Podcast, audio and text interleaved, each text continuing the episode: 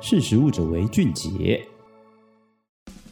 Hello，大家好，欢迎收听《识食物者为俊杰》，我是若薇。今天要讲的是啤酒糟也可以变成可食用蛋白质的薄膜。那这个啤酒糟呢，其实是啤酒工业的主要副产品，它以大麦为原料，那经过发酵提取脂质中可溶性的碳水化合物的残渣。简单来说，它就是一个食品肥料。那它其实富含丰富的蛋白质、氨基酸跟微量的元素。那根据今年六月发表的国际期刊《应用食品研究》，它指出呢，从啤酒糟提取的蛋白质开发，可以用在食用薄膜上，也可以成功应用于食品当中。这个食用薄膜其实被广泛使用在食品包装之中，其主要的功能就是隔绝细菌来进入食品里面。也防止食品暴露在空气中，可能会受潮。那在高温的时候呢，也可以防止食品因为融化跟外包装粘在一起等等。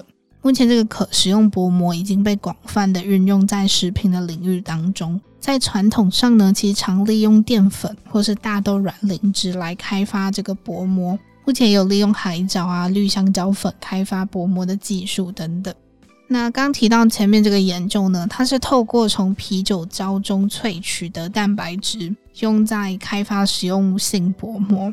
那因为这个啤酒糟蛋白的功能和结构成分，它在包装领域具有一定的应用范围，跟传统常见的多糖啊或是脂质薄膜相比，这个利用蛋白质开发的食用薄膜呢，它具有气体的阻隔性能，也具有相当的营养价值。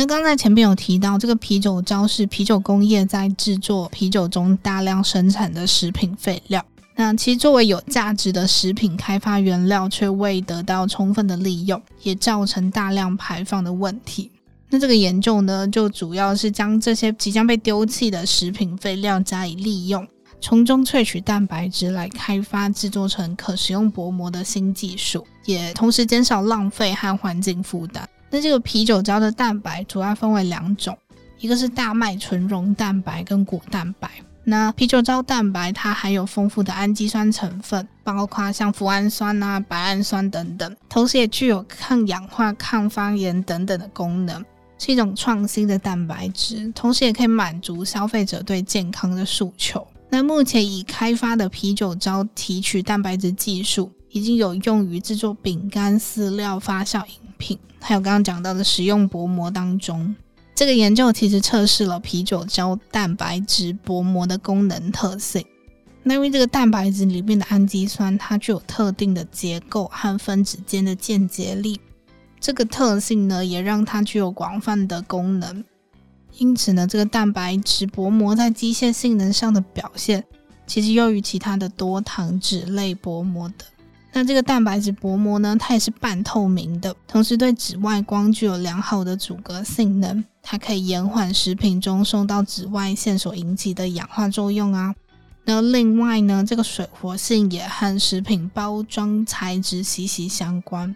根据这项研究显示呢，这个蛋白质薄膜它在水活性低于零点五的时候，微生物不易生长。所以其实只要在相对湿度的条件底下来保存，微生物都不容易繁殖。另外呢，这个随着蛋白质的浓度增加呢，啤酒糟薄膜的延伸度也更强。那越高的蛋白质浓度会让薄膜中的蛋白质分子间的作用增加，其实就是它可以形成更高度的弹性，也可以避免这个薄膜在运输的过程中受到伤害。那最后呢，利用啤酒糟开发的实用性薄膜，其实可以将不需要的食品副产物废物再利用，也让产品具有本身的成本效益，减少食品行业的废物管理负担。那其实这个可食用薄膜目前已经很常见于食品当中了。但对于这个新的啤酒糟蛋白质来做成的食用薄膜，其实更具有高的营养价值和功能性。未来呢，也很希望在食品包装领域上有更好的发展。好，那今天就是跟大家的分享，我们下次再见，拜拜。